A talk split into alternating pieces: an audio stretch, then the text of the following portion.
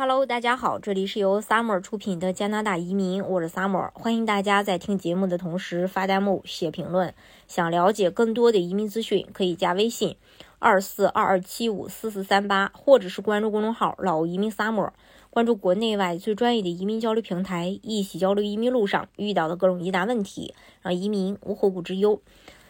呃，在昨天啊，加拿大移民部长肖恩·费雷泽，嗯，宣布加拿大将调整临时外国工人的家庭成员申请工签的要求，允许更多家庭获得配偶及子女的工签。在新政之前呢，只有在主申请人从事高技能职业的情况下，配偶才有资格获得工签。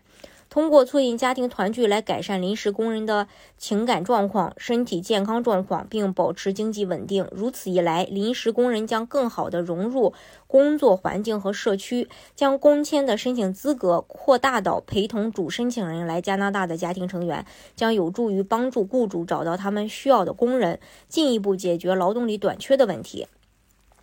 该临时政策为期两年，将于二零二三年一月开始实行。临时政策分三个阶段实施，该项政策的落实分为三个阶段，会逐渐将允许在加拿大工作的申请条件范围扩大到所有技能水平的工人的配偶和达到工作年龄的子女。例如，从事医疗保健、技工和酒店业的工人的家庭成员也将符合条件。一旦这项措施，嗯，政策落实，预计将有超过二十万名临时外国工人的家庭成员加入到加拿大的劳动力市场，而加拿大雇主也有更多机会找到满意的临时外国工人，解决劳动力需求。这项临时措施将分为三个阶段实施，具体如下：第一阶段，允许通过。呃，临时外国工人项目或国际流动项目的高薪类别项目来到加拿大的临时外国工人的家庭成员申请开放工签。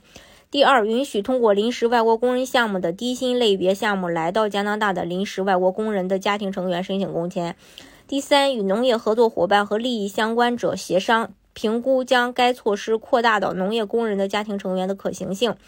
加拿大表示，移民将继续在解决劳动力。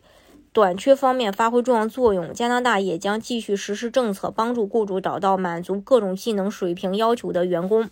大家如果想具体去了解加拿大移民政策的话，可以加微信二四二二七五四四三八，或者是关注公众号“老移民 summer”，关注国内外最专业的移民交流平台，一起交流移民路上遇到的各种疑难问题，让移民无后顾之忧。